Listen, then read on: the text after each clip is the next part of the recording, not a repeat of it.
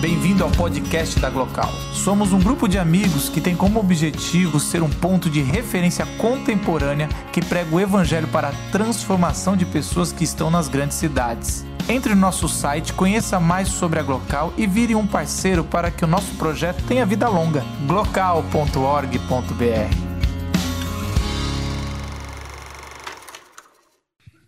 Dizem que sou louco por pensar assim. Mas se eu sou louco por eu ser assim, mais louco é quem me diz. E não é feliz. Arnaldo Batista.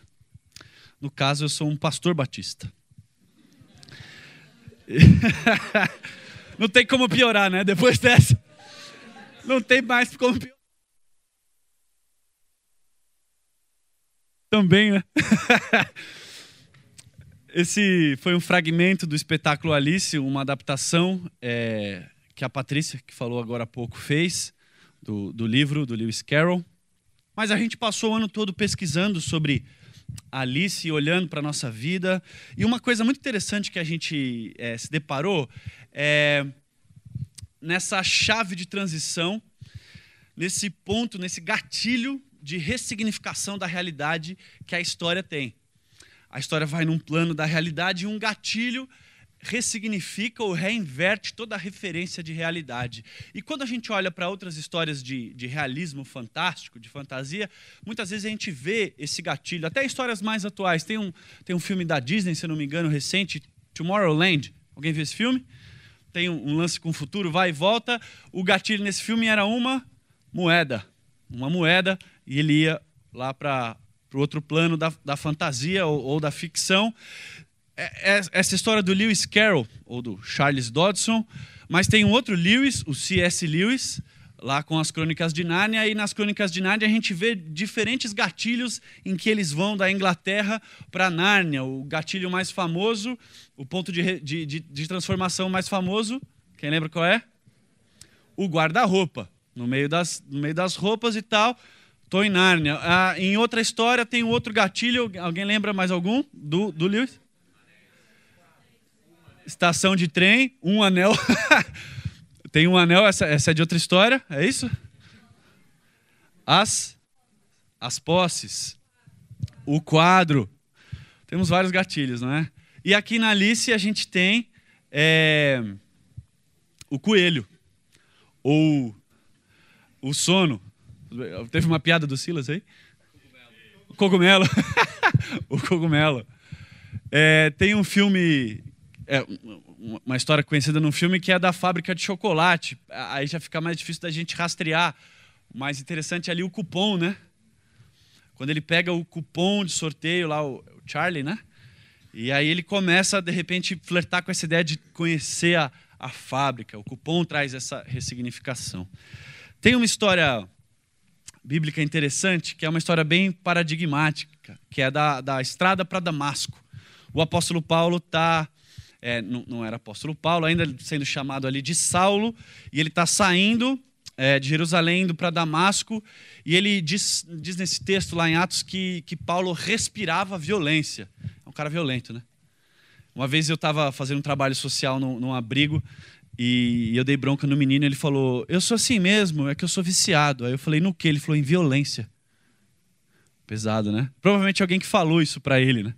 E ele estava repetindo que ele era viciado em violência.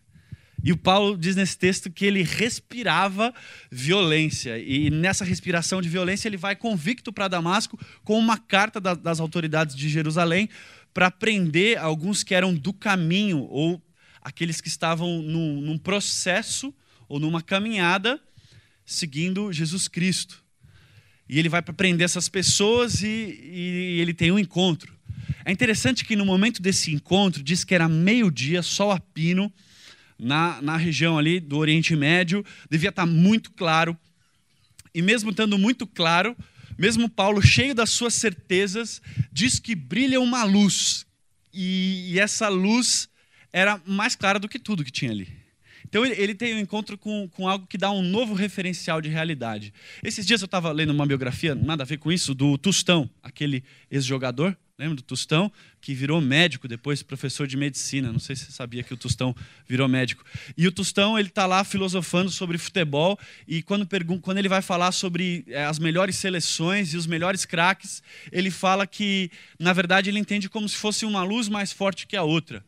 Que tem um craque que é muito bom e que tem outro craque que, que domina tão melhor os fundamentos ou, ou tem reações tão fora da caixa sendo uma pessoa inesperada, como o Romário, por exemplo, e ele fala que é uma luz tão forte que essa luz ofusca outros jogadores, então você tem um novo referencial do que é um jogador de futebol.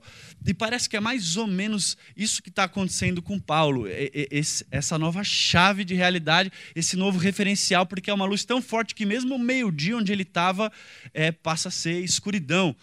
E, e, Paulo ali tem uma experiência de conversão, de, de transformação. E depois ele fala sobre essa experiência. É, várias vezes ele está falando sobre essa experiência. Uma dessas vezes tá. É, eu tô meio old school aqui hoje, trouxe uma Bíblia de papel, gente. Vamos lá. Tá, ele fala no livro de Coríntios. Eu tô, vou ler aqui na versão da mensagem. É, quando ele ele está interpretando o que, que foi esse encontro dele com a pessoa de Jesus na, na estrada para Damasco e com essa luz que trouxe um novo referencial para ele, ele fala como isso reinverteu é, a ordem das coisas, ou o padrão para normalidade ou loucura. E ele diz mais ou menos assim é, em Coríntios, na carta aos Coríntios: A mensagem que aponta para Cristo na cruz parece tolice para os que caminham num processo de destruição. Mas para quem caminha num processo de salvação, essa mensagem faz todo sentido. É por isso que foi escrito: destruirei a sabedoria dominante, mostrarei que quem se acha sábio é louco. Onde acharão alguém é, verdadeiramente sábio, educado e inteligência, inteligente na época atual? Deus já não denunciou tudo isso como uma mera pretensão, palavras sem sentido? O mundo, com a sua sabedoria fantasiosa, nem mesmo chegou perto de um verdadeiro conhecimento de Deus. É, por isso, é, em sua sabedoria, Deus decidiu usar o que o mundo considera tolice pregação, acima de tudo para levar os que confiam nele, para levar os que confiam nele num processo de salvação. Enquanto ah, os judeus buscavam uma intervenção miraculosa e os gregos corriam atrás de uma sabedoria filosófica, nós prosseguimos, prosseguimos anunciando o Messias, o crucificado. Os judeus consideram ah, como um empecilho, os gregos como um absurdo, mas para nós, que também somos judeus e gregos, é, mas somos pessoalmente chamados por Deus, o Messias é o milagre e a sabedoria absolutos reunidos numa só pessoa. A sabedoria humana é quase nada comparada ao aparente absurdo de Deus. Toda a força humana, nem sonhando, pode competir com a fraqueza de Deus. Eu não vou me alongar muito, só vou propor que a gente faça essa conversa entre o Lewis Carroll e o Paulo. O Lewis Carroll, como a Paty falou, é, propõe essa, esse choque. Depois do encontro com o coelho, que leva para um, um, outro plano fan, fantasioso, no caso, ela volta e talvez com uma ressignificação do que é louco ou não. O, o encontro de Paulo, várias vezes ele diz que não foi fantasioso que ele que foi um encontro real, marcado no tempo, no espaço, na história. E, e, e, esse reencontro não é como nas histórias de realismo fantástico, que toda a panela se encaixa com uma tampa de que foi um sonho e que se acordou. O encontro de Paulo vai, vai muito para o dia a dia dele, para a experiência dele, e então ele formula aqui é, essa, essa máxima dele, que diante desse gatilho, diante dessa experiência, que foi o evento da cruz, do Messias de Deus, crucificado num madeiro, que aconteceu na Palestina no primeiro século, diante desse evento, há uma ressignificação. Aqueles que, que veem nesse evento uma identificação, aqueles que veem nesse evento ah, uma morte substitutiva em seu lugar, aqueles que veem nesse evento o poder para a sua reconciliação com a pessoa de Deus, aqueles que veem nesse evento o poder para a transformação da ordem dos nossos cosmos, como diz Paulo, que em Cristo Deus estava reconciliando com Ele mesmo todas as coisas. Aqueles que veem nesse evento isso, eles encontraram a sabedoria. E eles entram então num processo de salvação, num processo de reconciliação, de reexistência com Deus. Mas aqueles que veem nesse evento um absurdo, uma sandice, uma loucura, uma papagaiada, uma tolice, um, um, uma coisa que dá piedade, que desperta dó, esses entram num processo de autodestruição e de resistência alienada de Deus. E olhando para isso, ele fala: quem diz que é loucura é que é louco. E, e, quem é louco o suficiente para se entender necessitado, identificado com isso, encontrou a verdadeira sabedoria. Então ele faz esse case. Ele fala: o case aqui, por exemplo, dos judeus que queriam uma intervenção militar e olham para isso e não era o que eles queriam. O case aqui dos gregos que, que buscavam ah, o logos, o princípio da razão, para eles isso não, não é suficiente, para eles também isso é um empecilho. Ele fala: para a gente que também é grego e, tam, e também é judeu, que esse não é o ponto, para a gente a gente encontrou é, a fraqueza de Deus, ou a entrega de Deus no madeiro, e entendeu que isso é, é a sabedoria. E, e, se dizem que sou louco, por pensar assim, mais louco é quem me diz, como dizia o, o Arnaldo Batista. E aí eu vou ter que profanar esse momento é, de clássicos literários e, e, Paulo e falar do Charlie Brown Jr., né, do Chorão. Totalmente profanado, né?